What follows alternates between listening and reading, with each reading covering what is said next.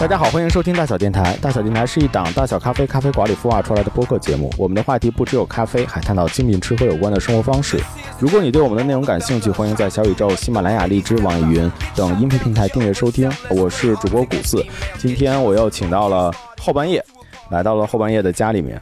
大家好，我又来了，我是后半夜。嗯，后半夜来的话，我们就是要继续再聊我们的摩托车的这个节目。对对对，回归到我们的机车的这个话题。对，机车与咖啡。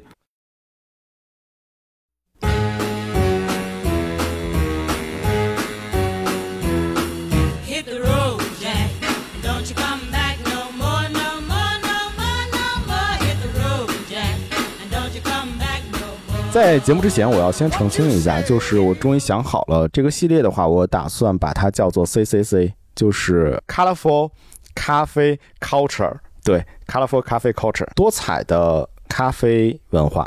所以说，因为我觉得就是，其实我们都讲的是一些主题的一些咖啡嘛，从这些主题的咖啡延展出来这些不同的文化的它的一些有趣的一些故事啊，包括它的一些历史的演变啊什么的这一类的一些东西。所以我觉得你在街角去看到一个主题性质的一个咖啡的时候，你突然会觉得他们是带着颜色的。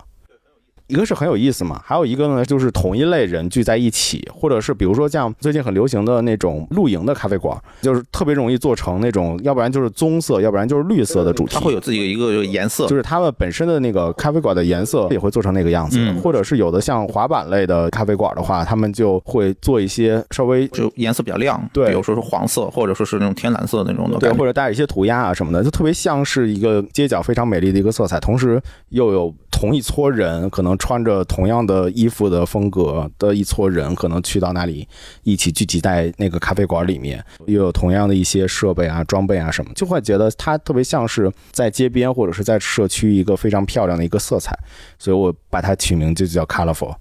Colorful Cafe Culture，简称就是 CCC。所以这一次的这个主题的系列，我们就叫摩托车的 CCC。可能下一次的话，就有别的一些选题了，就非常的有意思。嗯，明白。OK。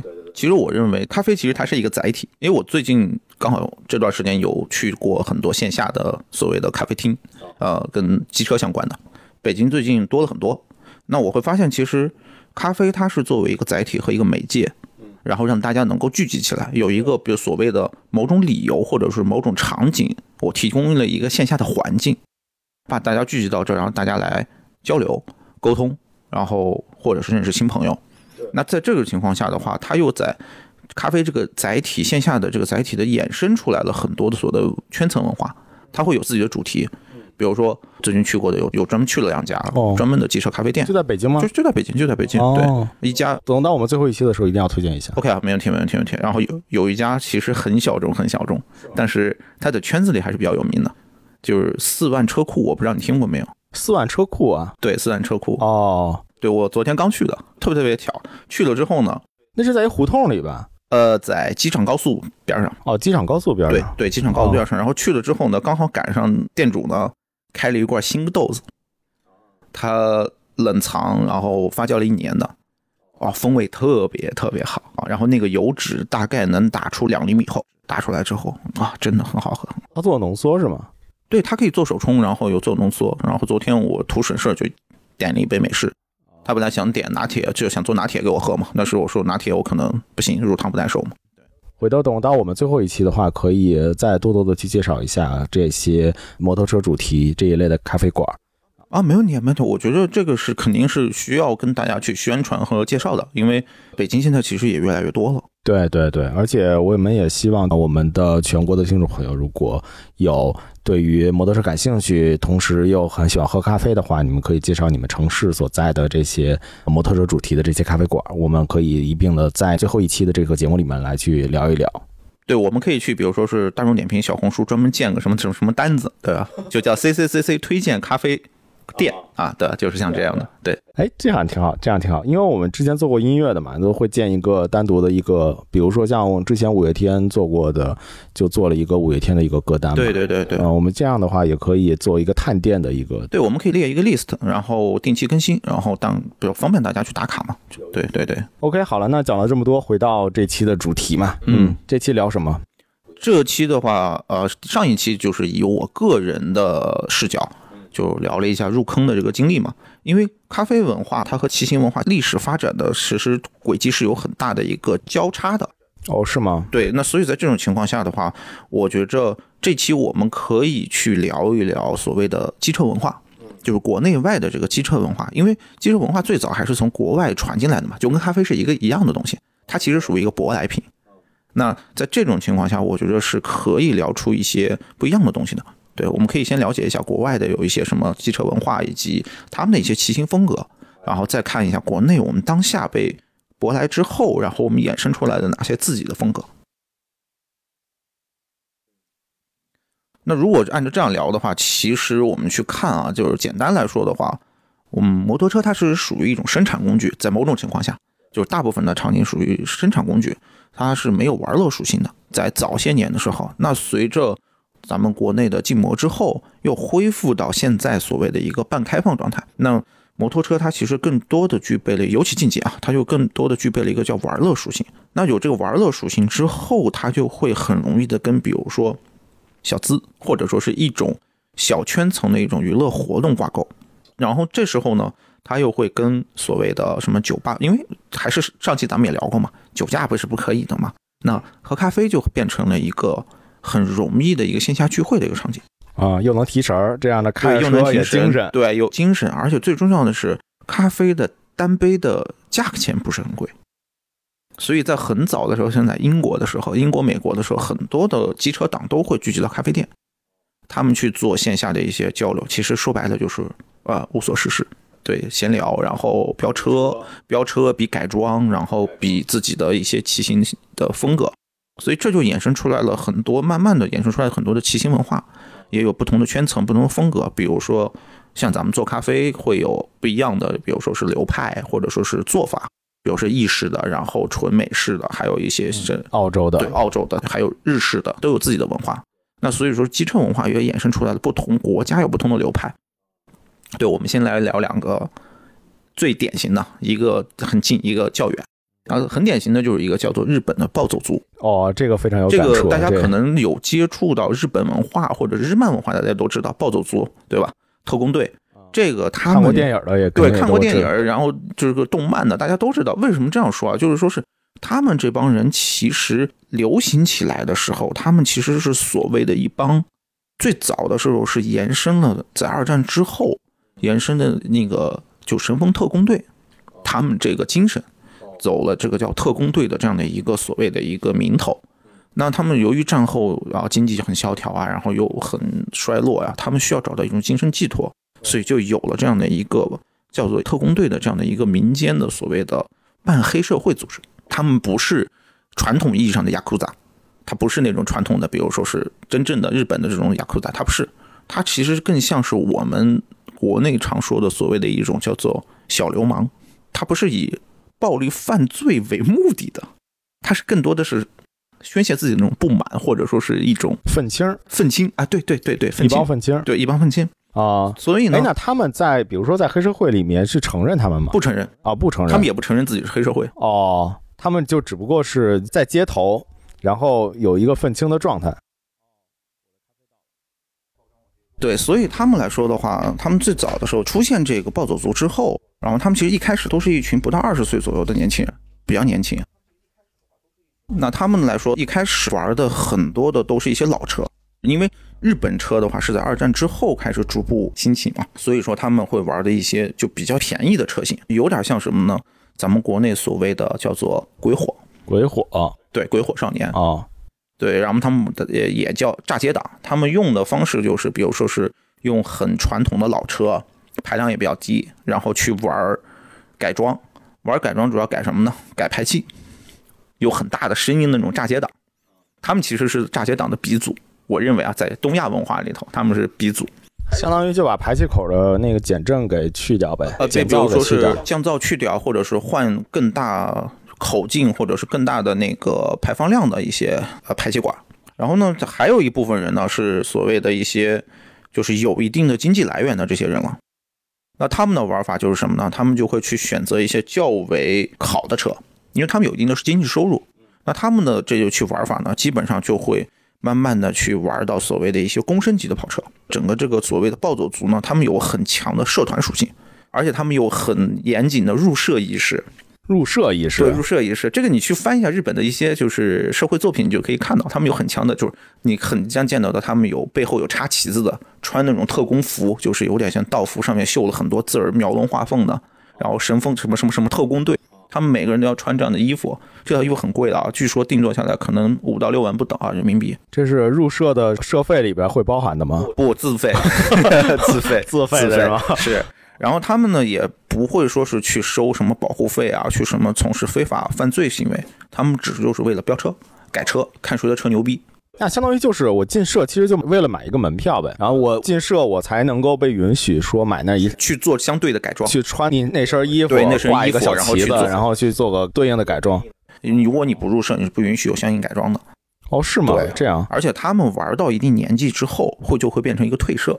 哦，还要退社到退社的时候，他们都会有当地地区整个的所有的团队的社团或者人员回来给他送行，办一个很盛大的所谓的退社仪式。哦，这样之后，这个人就金盆洗手了，就不再参与所谓的这个他们暴走族的这个社团活动，不再去炸街，也不再参与一些什么街头的打架斗殴行为，就回归正常了。哎，那这个还挺良性的，就是我对对对，我花钱买门票进来之后，但是我可能不想去做了，不想再继续这样愤懑下去了，这样平平稳稳的过日子。那我退社的时候，其实整个社团也并不是说我要排斥这些人，我其实还是对他们允许退社是的，尊敬的，因为你退社，你的位置对你人家才能继续往上走嘛。呃，对，因为他们是有很强的阶级的这种行为。那你知道就是比较有典型的一些社都有哪些呢？这个的话，他们其实每个地区有每个地区的所谓的不同的名称，就是有的以自己创始人的名字命名的，有的以学校的名字命名的，有的以街区命名的，甚至于有的以动漫人物，或者说是某个所谓他们喜欢的或什么什么精神。这样去命名的。但是他们统一都会被日本人称为叫做暴走族。最早一开始叫雷族，然后慢慢他们又形成了另外一个，他们自己不太喜欢暴走族这个名字。因为他们会产生一些，比如说是飙车呀，会有一些交通的意外啊，会造成一些损失或者是伤亡，所以他们想把它改名为叫做真走族，真走族，对珍珠的珍，然哦后，珍珠的珍，对对对珍珠我以为说暴走不像真的走，不是是真走族，然后当然这样的话，但是大家理论上一般还是喜欢叫他们暴走族。对，其实我们所认识的也是暴走族嘛。是的，大家就是对大大家叫的比较多，而且大家比较认同这件事儿。然后这个是日本来说比较极端的一种骑行风格。那正常一点的话，那就是跟其实全球各地的都比较一样。而且日本的骑行文化来说的话，我认为是在国际上来说啊是比较好的，因为我们后面会聊到，后面再往后会聊到所谓的他们有很严谨的驾照制度，驾照制度，驾照制度。哦，就是考驾照非常难是吧？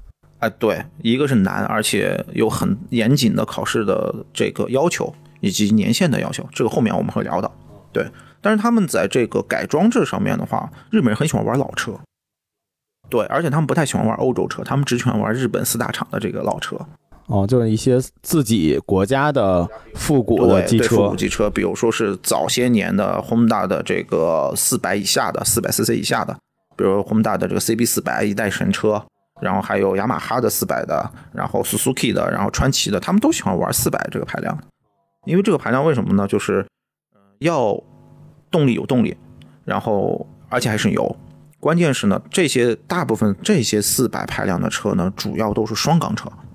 双缸车来说的话，机械结构会很简单，维修和维护成本、改装成本都会比较低。他们会这样玩，就是你怎么理解呢？就是我认为他们这个暴走族，他们玩这个所谓的摩托车，他们的风格就很极端，就有点像现在一些什么咱们去尝试的那些青椰拿铁这种所谓的很极端的这种咖啡的这种口味，我反正接受不了啊。但很多人觉得很好喝，但我觉得我接受不了我前两天喝到的一个就是会加苦瓜汁儿的拿啊！铁，对对对，我觉得就呃咖啡，就像这种的感觉，就是感觉很极端，但又会给你感觉也很有冲击力。但其实它喝起来还挺好的。我一开始是完全尝鲜的方式，然后去点了一杯，然后我也没有对它有太高的一个期待。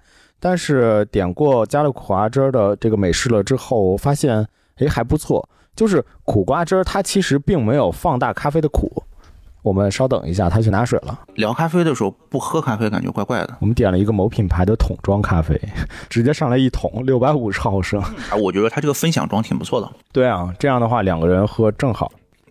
哇，这它它这个豆子酸度啊，很高，还好还好，而且特别适合录播课喝，我觉得，就是几个人一起分享，对，点两桶对，够喝好久，然后量又还比较合适。还行吧，我觉得两个人刚好够喝。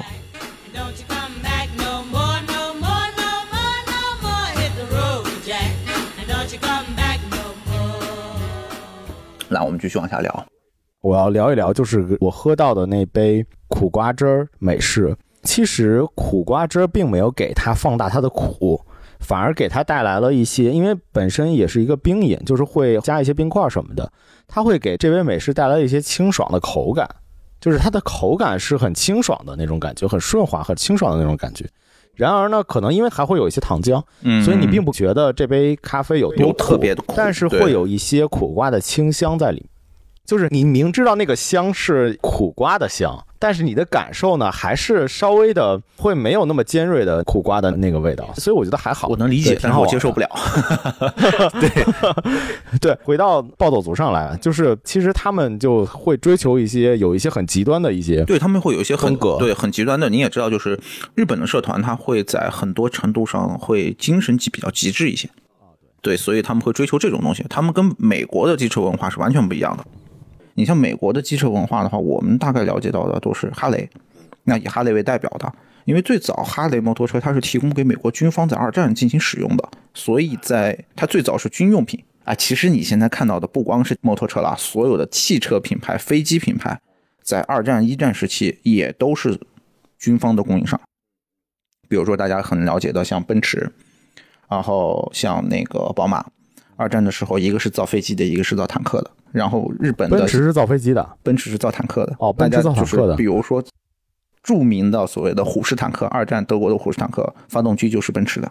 前两天我刷抖音啊，我看到了，就是说是他们有一个军事博物馆，然后发现了一辆老式的德国坦克，然后看到它的这个发动机是奔驰的，但是他们想把这个坦克弄能让它运转起来来进行展览，然后给奔驰公司打了电话，奔驰公司上门服务拆了了，辆车，拆辆大 G，不是不是拆辆大 G，但是奔驰公司上门服务了，帮他们把发动机修好了，他提供了这个服务，就一个哦德国神话，对你信不信由你啊。然后你像摩托车也是这样的，摩托车其实雅马哈最早的话，它其实也是重工嘛，对，所以说就是日本的摩托车的话，它虽说时间会比较晚，但是它其实还是有重工的这个身影在背后的。当然，本田除外啊，真正的是本田是从摩托车发家，然后摩托车做好之后，它才开始进军的所谓的汽车行业。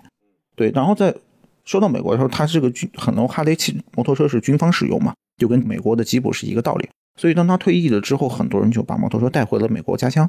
然后呢，他们为了保证自己的所谓的保养成本最低，所以会把很多的就是军方的一些的特征给去掉，同时减少很多外部的一些挂件，就比较裸露。就是慢慢的就看到了是现在的这个美国的所谓的哈雷的文化，这个车型对。由于他们很多人是所谓的军方退役的，或者有军事背景的，那而他们战后又很难去找到很多的工作，还有一些 PTSD 啊，比如说战争创伤后遗症的这些问题，所以他们更喜欢聚集在一起。慢慢的，美国的所谓的这些摩托车的这些社团也好啊，这些组织也好，就形成了很多自己的文化。比如说有一个最著名的啊，现在它叫美国的叫做地狱天使，地狱天使啊，地狱天使听，说过。你这个大家很多都听说过，因为它是美国最著名的这个所谓的呃机车黑帮，它是被美国 FBI 认定为全国范围的犯罪团伙组织，它有很严谨的入会标准，比如说你一个新人入会要有三个以上的老会员的推荐。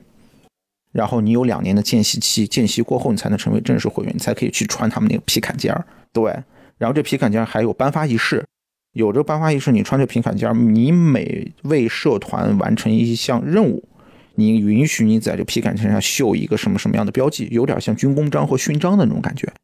所以你会看到他们的，你上面很清晰的知道你为帮会做出过什么贡献，你参与过什么什么样的行动。对，这是很著名的一件事儿。但大部分的美国的哈雷的机车圈都沿袭了这套文化，只不过人家可能比较正常，包括国内也是。当哈雷文化引入到国内之后，国内的哈雷的俱乐部也是沿用了这套规则，但是他们在自己的这个皮背靴上绣上的是参与了官方的活动的官方活动对，官方活动，比如你参加了这次，举个例子啊，北京的一个什么什么骑行活动，哎，我会给你有一个专门的徽章，你可以绣在你的皮背心上，作为你参加活动的一种纪念和认证。哦，这样挺好。对其实这是就发一个徽章了。哎，对，其实一种徽章，对。然后这里头还有一个特别搞笑，就是你看他们美国哈雷的这个骑行的风格就很经典，然后面巾、头巾，戴个瓜皮帽，瓜皮就是我们叫的瓢盔，瓢盔。对，有点像钢盔那种感觉，它不是那种全包裹的那种竞速盔，它是更像半包的。半包，对，就有点像钢盔这种感觉。然后穿个皮背心儿，然后穿一靴子，手把都特别高，对，都得吊着对，基本上是那种像猩猩那样那种高法，对吧？对，但其实是，对，但是长臂猿那种感觉。啊，对，长臂，猿那你看那种感觉，包括很多动漫作品、影视作品里都有这种，是是，胳膊短了还骑不了。但其实这些都不是原厂的，都是改装的。哈雷原厂没有那么高的手把，因为说实在话，操控不方便，而且手会很累。对，所以我就一直在想嘛，它原来是给军工去用的，那军工哪能这么一天天的这么开啊？哎，也说不定还有好处了。大家远远来了不打你啊，你这投降来了呀，手举那么高，对不对？嗯，其实不是啊，就是说是我专门去调研过这件事儿，我也问过一些骑哈雷的人，他们也不太清楚具体为什么会有高手把这个事情出现啊。但是现在来说，网上以及可考证的大概是这两个原因。一个原因是什么呢？因为你也知道，就是欧美人的这个体位比较发达，而且骑摩托车哦，体味儿比较对发达。对对哦对对对哦，体味儿我还想着体味是哪哪个味呀？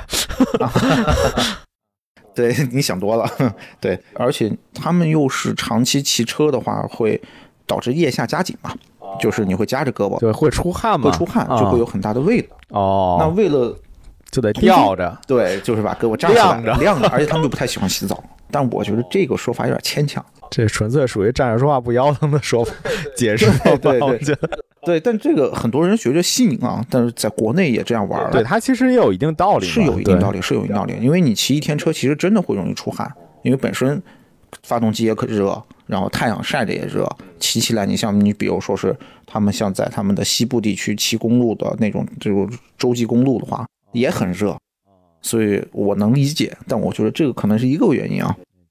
对，另外一个原因，我觉得比较靠谱的是，就有一段时间，当哈雷文化刚兴起的时候，他们其实也是一帮人喜欢聚集在一起飙车、炸街，就会导致很多的农场主对他们很反感。因为为什么呢？他会吓到什么牛啊，他们养的这些牲畜，导致什么啊产奶紊乱啊，乱七八糟，影响他们。就包括你也知道，美国人某种程度上比我们还矫情呢。对你吵到我了，我就跟你没完。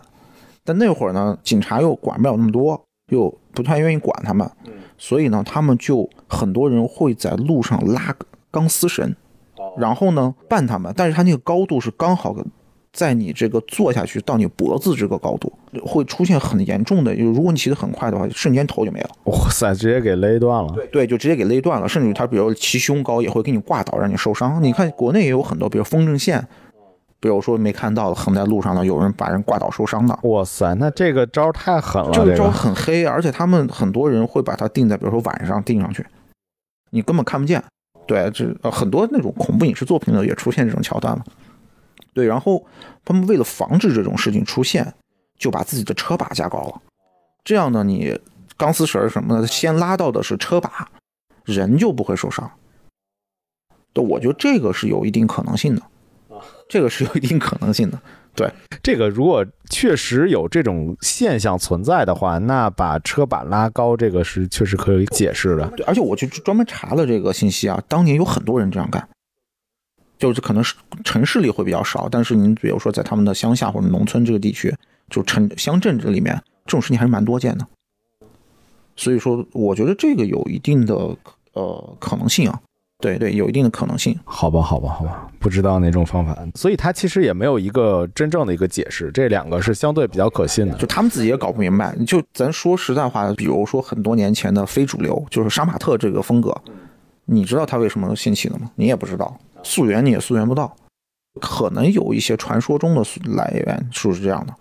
对，那你像在欧洲来说的话，它的骑行风格就偏正统一些，就是很简单的什么呢？雅痞，一帮雅痞，就是穿着皮衣，然后穿着紧身的这种的工装裤，他们不穿牛仔裤，他们穿工装裤是皮裤，然后戴一个什么，比如说是爆筒帽的，有戴贝雷帽的，有戴那种反正不戴棒球帽，还有八角帽，就英式的那种帽子。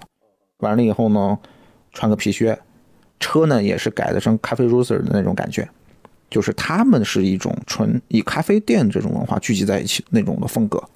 所以你会看到英国的传统复古车都是很紧凑的那种的风格，他们的骑行风格也更像是正装，就是叫做绅士骑行。哦，绅士骑行，对，其实国内每年都有举办这个活动，也是就是 Ace Coffee 他们开始引入国内的，跟英式的这个英伦复古文化，就是他们就有有一天会穿上自己的正装，比如说穿上西服礼服，然后去骑摩托车上街，然后举办了一个车速很低的游行活动，对，就挺有意思的。这样也算一种文化的一个融入了，把一些西方的对，它其实也算一种文化。这两天好像又在报名，快开始了，今哦年。是吗？对，一般他们会举行的是在秋季的时候，因为可以穿正装，不会特别热。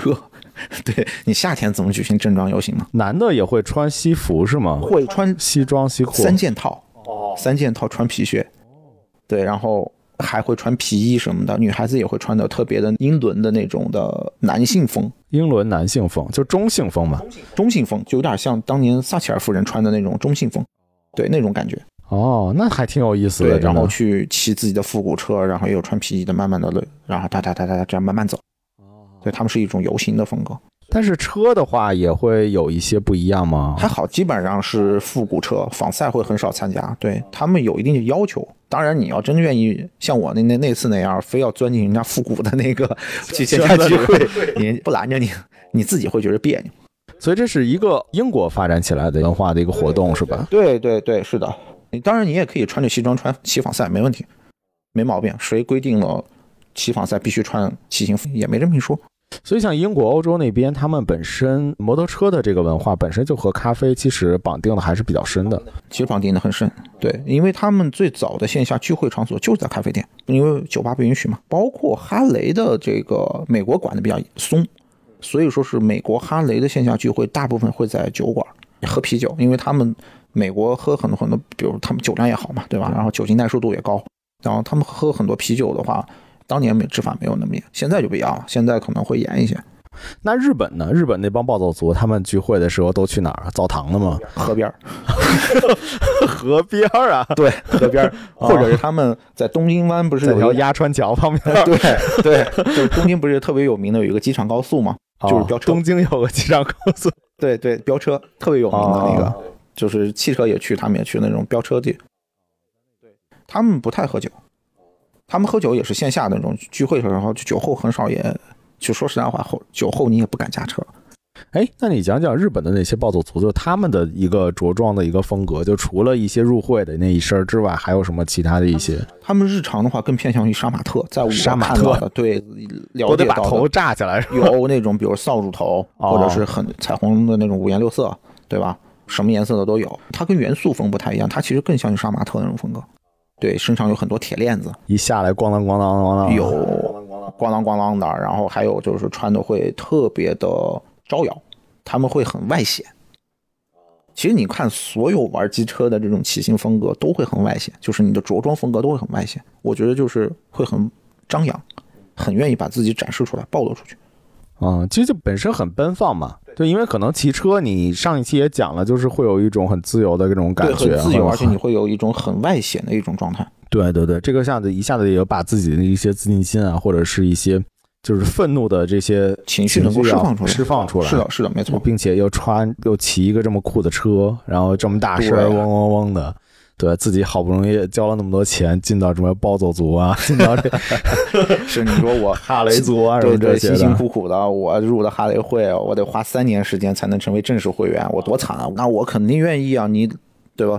你皮背心儿穿，然后牛仔裤我穿，没问题啊，我我愿意朝你这个方向去去靠，然后是证明我自己成为了你们的一员。其实它是一种认同感。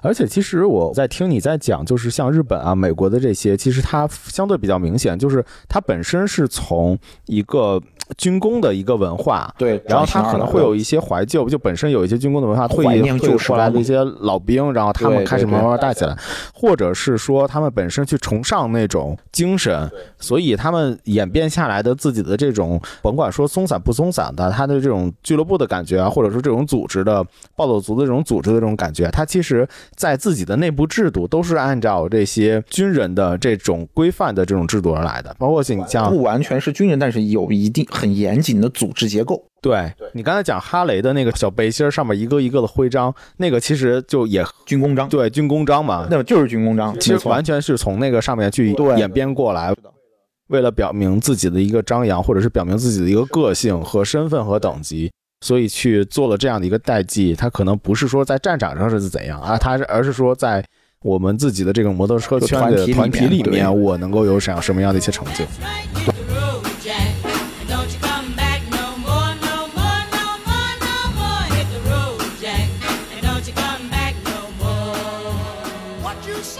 对。啊那从把这些文化带到国内的话国内是一个什么样子？就国内来说的话就完全不一样了。国内近些年的这个风格，首先一部分是来源于国外，比如说我们的哈雷的俱乐部，它会有正式的这种哈雷的会员制度。你买了哈雷车之后，加入哈雷会员，多交两千多块钱还是四千多块钱一年，加入会员俱乐部，你会获得一个皮坎肩儿，然后一个骑行手套，一个骑行背包，然后以及一个会员的资格章。根据你不断的参加活动，有不同的这个徽章会积累到下来，然后包括啊，印第安也有这个东西，但是日系车速的话是没有的，日系车是没有的。在因为国内来说的话，它会基本上你能看到的啊，大家是一些这个分类。国内我们正常来说是会会分为几大流派，一个流派呢就是大家最常见的就是鬼火。鬼火，其实国内的鬼火它特别哎，鬼火这个词儿是从就是国内起的名字，对，就是国内起的名字，哦，我还一直以为是是日本的呢。它其实很像是日本的暴走族，啊，是吗？我觉得特别特别像。对对对，我感觉也是有包类似包。括他们的风格、着装以及他们的，当然他没有暴走族那么追求那种的精神啊，他其实就是一种个性的张扬，就是最早杀马特的一个，我认为是杀马特的一个变形衍生品，所以他们的车呢会很便宜，买的不，而且为什么叫鬼火一族呢？他们玩的车基本上都是国内的一些所谓的不知道什么牌子的车，哦，传的是吗？传的，哎，对，就是郭德纲相声里的那个 续进去一辆半自行车的那个，对，驾照也是画的，对对 对，驾照也是画的哦对，就是这种传出来的。那传出来的车呢，就极速很快，但是安全性很差。所以为什么我们叫鬼火少年？鬼火少年原因就是它的车的质量差，速度很容易出事故，而且他们骑的也很快，甚至于你可以看到很多视频上有鬼火少年，对吧？一代三、一代四，对吧？就一次性就一一秃噜就全没了。对 一秃噜的全没了。对，一秃噜就全没了，啊就是这种感觉。他们其实更多的是一种叫做自我存在感的证明。这些车是没有经过严谨的所谓的道路测试或者是一些测试的，啊，几千块钱很便宜，而且仿的都是国外与知名的一些车的外形，其实就是山寨车，就很危险。我认为是很危险。当然这几年慢慢的鬼火车比较少，因为经济发展了嘛，大家也不太愿意玩鬼火车，但是在广大的国内地区上还是有这样一部分人存在的，他们对于装备没有追求，只要求拉风帅，我要求车上有灯 车上有灯。，RGB 效果，对，就是哦，电光火石。为什么大家鬼火的原因呢？就是大晚上呢，那五彩斑斓的 RGB 骑得又快，嗖过去，那不就跟鬼火一样吗？然后在我除了鬼火之外的话，又会分为两个流派，一个流派是日系车，欧日系车他们会玩的主要是比如仿赛和复古。哦，就像你的吧。街车，对，就像我的。然后还有部分就是哈雷，呃，就是叫做复古巡航车。对，以哈雷开出去溜街的，溜街的压马路的骑帅不骑快的这种。哦，骑帅不骑快。对我昨天见一大哥喝咖啡的时候，就在那个四万车库，大哥骑宝马的 R 十八，他那个车车名叫 R 十八，它是一千八百 CC，水平对置发动机，老大一个车。宝马出的一款复古巡航车就很神奇，它是做成了类似于哈雷的那种情况，但是国内不买单，很便宜。现在不到二十万。是一个特别方方正正的吗？很大，很大的一个发动机是水平对置，两个拳击手一样的，那个拳击套一样的凸出来的。然后那个车刚进国内的是三十多万，现在不到二十万就能拿下，降价降的很严重。但那个车真好看，那大哥就穿了一身皮衣，然后身上背了个徕卡，新买的徕卡啊对，出去试相机去了。哦，试相机去了。挺好看的，挺好看的。所以这回不太一样。那常见的来说呢，你像国内我们经常玩的是什么呢？就是日系车经常玩什么呢？其实主要是玩仿赛。呃，老一部分的人，比如说是像七零年代之前的人，他们可能更多的会玩呃，就是 CB 系列复古系列，日系复古。但日系复古真没啥好玩的。我主要是玩车，不玩这个风格，哦，不玩不玩穿的这事儿呃的，穿的无所谓谓，无所谓，你穿啥都行。摩的师傅见过吗？摩的是。对，就是这种状态。哦哦哦。但你像出去拉外卖对也没有人觉得有什么不合适。呃，不外卖小比他们穿的好。然后另外一个就是像玩呃仿赛的，那就是喜欢穿皮衣，全套的骑行装备，这种还是相对来说会就是更讲究安全一些其实还是为了帅。啊、还是买假丹尼斯、买假 A 星的人多。啊、缩着肚子也得穿。对对对，就我只要外形，我不要它的真实的防护效果，也有很多。你比如说一套正常的丹尼斯的皮衣，入门款应该是两千起，因为它是全牛皮的这种的皮衣，更好的用袋鼠皮的那更贵上万了。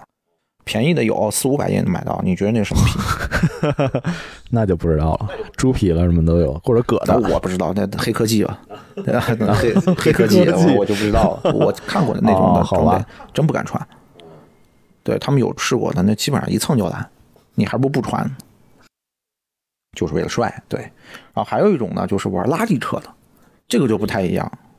拉力车呢，就是典型的哦就是达喀尔拉力赛这种纯这种专业的越野赛事下放下来，在摩托车圈子里呢，这帮人叫什么呢？叫泥巴佬。泥巴佬对，为什么这样叫呢？就是他们不正常不走铺装道路，都是去非铺装道路。哦，比如说泥地都得颠着去，颠着走。站着骑的那帮人，你 经常看见哦站着骑站着骑的那帮人，比如说以 KTM 车系的车主为代表。就是我们圈子有句话说，最怕的叫什么呢？KTM 的车主说：“哎，我知道有条近道，那你就完了，因为只有他的车能过去，谁跟谁倒霉。”哦，这对样，他们就是霍霍，就是叫叫我们说法就霍霍，霍霍所以他们的骑行装备基本上是以越野拉力服为主，就是高凯夫拉面料的这种抗磨抗撕的这种面料，而且一定是防水透气性很好的，因为你没有时间换，要一会儿过沙地了，一会儿进水了，然后一会儿过碎石路了，什么乱七八糟的，受伤的概率也很大。那他们这平常也不骑摩托车上班吧？他们这 他们那车也能骑，或者是骑摩托车上班都走土路。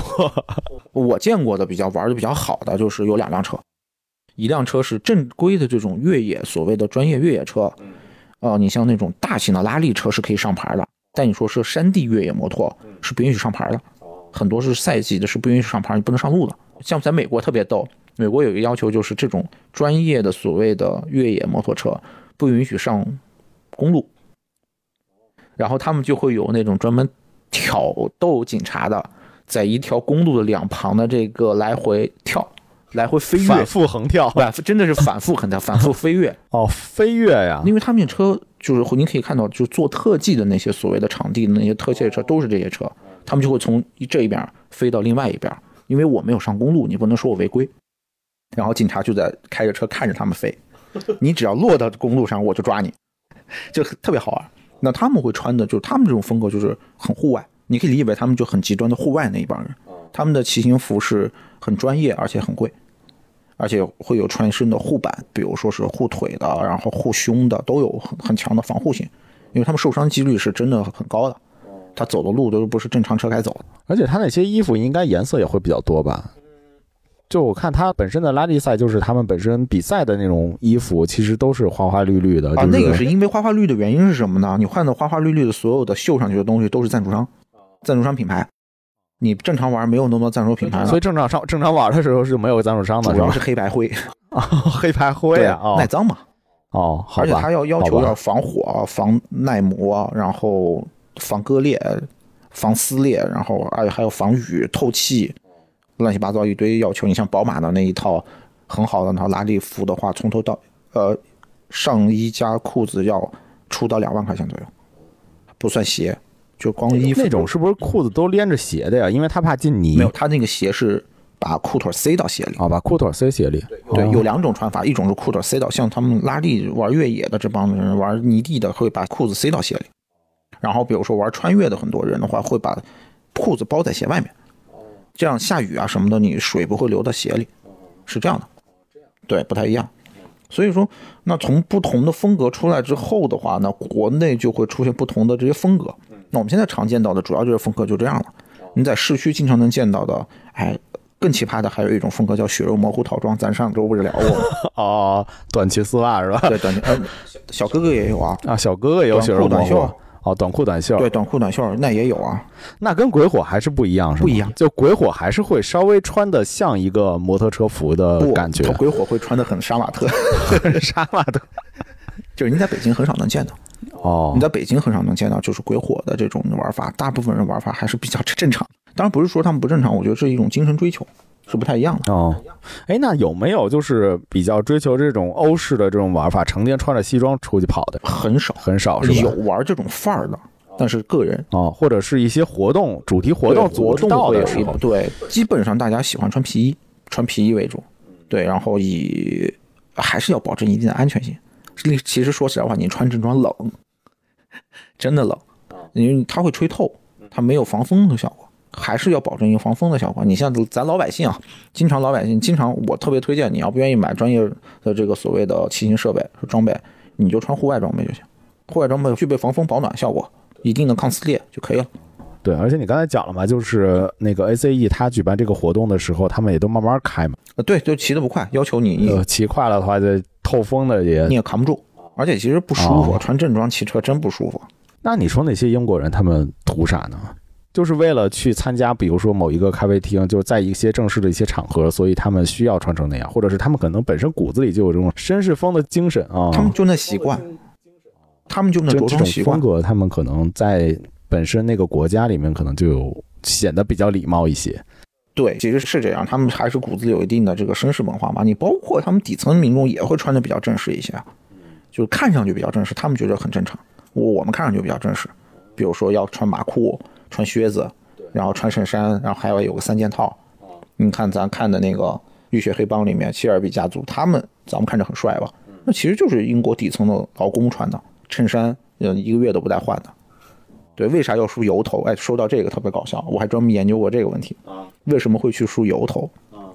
原因就是不洗头，本身是头油是吧？这个本身就是头油。第一是什么？为什么他们会有这个所谓的油头的两边剃薄，对吧？基本上刮光，只留中间这一撮，目的就是为了第一理发很贵的，对，据说国外的理发真的都很贵。对，一个是省理发的钱，另外一个就是不怎么洗头。英国人，你看，就英国很多国王不都不洗澡挂掉的嘛，对吧？不洗澡挂掉。早年的英国、法国，他们在中世纪的时候认为洗澡会带来不好的事情、疾病，所以不洗澡。香水也是为了遮掩体臭而发明的。对，对，这个我知道在。这个你知道对吧？嗯嗯所以就说是他们不太喜洗澡，所以就头油，保证自己整个形象比较整洁，是这样来的。哦，所以他们其实本身就是呃骨子里还是会讲究一些，或者说他们所谓的这种绅士文化，会在他们自己的这种穿衣风格呀，或者是即使像去骑摩托车这种相对比较野或者是比较狂放的这些时候的话，也需要稍微在着装上面会更讲究一些。对，然后后续逐渐呢，他们发现穿自己原先的这些衣服骑车是不太好，所以在我忘了是哪一年了，也是英国人首先把皮衣和皮裤改装成了连体的赛车服，然后自己做了一套赛车服参加了摩托车比赛，哎，发现第一风阻小了，提高了成绩，而且自己保护性、整个舒适性也提高了，所以慢慢的，摩托车比赛的专用的这个赛车服都开始采用了皮质的这种东西，而且越做越贴身，科技越来越进步，就变成了现在的这种一堆黑科技面料，就慢慢这样发展而来皮衣还是有道理的。呃，耐磨性强嘛，主要是耐磨性强嘛，而且比较舒服。是所以说就是是这样来的。我觉得扛风是最主要的原因啊，主要其实就两个目的，就是防风。你正常在不出任何状况的情况下，就是防风为主，就有点像国内的咖啡文化，就什么都有。你说什么样的口味都有，什么样的风格都有，但是你说是不是有自己的风格吗？我现在没看到，我现在没太看到，大部分还是以这种的模仿啊。当然，鬼火是我们独创的，我不认为它是跟暴走族是有血缘关系什么的，有继承关系没有，这是我们独创的。但杀马特当时据说是有一部分的日系文化的这个影响，但我认为鬼火不是，这这是我们独创的。And don't you come back no more, no more, no more, no more. Hit the road, Jack. And don't you come back no more. 哎，那你说就是像这些嗯穿衣风格的这些摩托车的文化，他们本身会组织一些自己风格的一些活动吗？会，这是会的。你像哈雷每年有很多的线下活动，比如说是长距离的旅行，然后线下的聚会，然后还有改装车赛，各种各样的车展，他们都会参加。包括印第安也是啊，但是这强调一点，千万不要当着印第安车主的面说他的车是哈雷。虽说长得很像，因为在历史上来说的话，印第安的品牌历史比哈雷时间长。哦，对，很反感，很反感。所以他们 有这种鄙视链是吧？哦，很反感。好吧，那在去参加活动之前的话，还得先做做功课。是的，你千万不能说，哎，我你这是个哈雷吧？有没有一些就是最大的区别在于什么？就哈哈雷和印第安第安长得嗯真的很像。看牌子吧，长得真的很像。比如果你特别了解的话，一眼能看出来。你要是真不是太了解摩托车，你看不出来。哈雷会不会手托会比印第安会更长一些、更高一些？有，大部分改高把的都是哈雷，啊，印第安也有改的，少。那他自己改成像哈雷的那种风格，那也那你怪不那也怪不了了别人，对别人吧吧？？主要是印第安的保留量少，比哈雷少很多很多。哎，那你刚才讲的这个哈雷的俱乐部，它是一个全国性质的还是？它有全国性质，然后北各地北京有自己的分会。哦，你自己有没有知道就是比较有名儿的一些俱乐部的名字？北京就有一个叫做北京的哈雷俱乐部，就你所有在北京的它的哈雷的大贸店买车的，你都加入的是同一个俱乐部。哦他们都会定期组织活动，都有摩友群。对对对，是的。然后剩下的来说，你像玩复古的，复古车有几大流派嘛？美式复古、日系复古、欧式复古。日系复古的话有自己的小圈子，定时活动比较少。这几年在国内比较玩的比较多的，除了美式复古这一趴，就是英式复古，尤其是凯旋这个品牌进入了国内之后，所以他们会把自己的这个文化做的，因为它其实卖的就是英伦的所谓的这个雅痞文化，所以他会做的很好。就上次我误入的那个就是凯旋的线下的复古活动，然后他们也有自己的所谓凯旋官方的线下的咖啡店 DDR。DDR Coffee，这个你一问就知道，就是咖啡圈的人的也都知道，在四九幺那块儿，他们也会定期组织一些活动，包括 Ace Coffee 也会组织这个东西，比如说我们之前提到的这个正装骑行，然后还有一些线下的一些复古聚会，还有改装车的一些活动，都会也会这样举行。你像四大车厂没有，我没听说过，你自己有没有参加过一些俱乐部的活动？因为我没加入过任何俱乐部。首先，我玩的车是日系的啊，日系，那日系没有一些活动吗？或者俱乐部？很少，因为我们都不太愿意搭理 4S 店，太黑。因为是这样，就是首先第一点呢是 Suzuki 铃木嗯在国内没有官方的大贸旗舰店，哦它的所有的车基本上都是以合资形式进入的，哦，就豪爵铃木啊这些的，这些就 4S 国内分销呗。对，它其实是合资或者是分销哦小贸哦，它是不组织官方活动的。哦然后剩下的三个品牌呢，比如说是像 Honda、本田，它我吐槽一下啊，咱本田的官方旗舰店是只会赚钱，啥都不干。他也组织，也组织，他也组织一些长途的骑行啊、摩旅啊一些活动，但是仅针对精益和高排量车主，就贵的车，有钱的大爷们，我带你去玩。剩下的，比如说四百、五百排量以下的，人家不带你玩，他也不会组织，你也不会去参加，因为你一去，哇，这一水的五十多万以上的超上的车，然后全是一帮中年四十岁以上的大哥，你咋玩儿？你们聊不到一块儿去。然后再你像比如说是里面除了四大品牌，除了这个本田、铃木、雅马哈是这几年刚进入国内开始做，有一定的小活动。我昨天刚去了一趟雅马哈的北京旗舰店，在机场旁边的，订了辆 R 一，定辆 R 一，对，你订了一辆 R 一，订了一辆 R 一，哦，特别搞笑。你知道为什么会订它吗？啊就多说两句啊，是因为我去了之后，明年想换公升车嘛，就在看各家的公升车。公什么车？公升车，就是一千 CC 以上的，哦，一千 CC 以上的，对，就马力会更大一些，马力会更大一些嘛，提速会更快，基本上就是民用版的跑车到头了。哦，我想着趁着年轻，对吧？冲一把冲一把，玩一个公升车，然后去转行转头玩复古。然后进去呢，我问他 R 一怎么定，他说我们不加价，第一不加价，第二没现车，啊、什么时候到车不知道，但是订车不要钱，你就排号，排到你，然后你愿意要要，不愿意要就无所谓。哎，我说那行，那就排了。好佛系啊，好佛系，我排在七百多号，七百多号，七百四十几号。然后呢，据说是今年只交了十五辆车。我去，现在因为疫情进不来嘛，哦，而且就算疫情进来，它整个的交货量也特别慢，一年可能也就交个三十多台车，好吧。无所谓，那就又不要钱，那就排着喽，，OK，对吧？说不定排到那天我就想要了。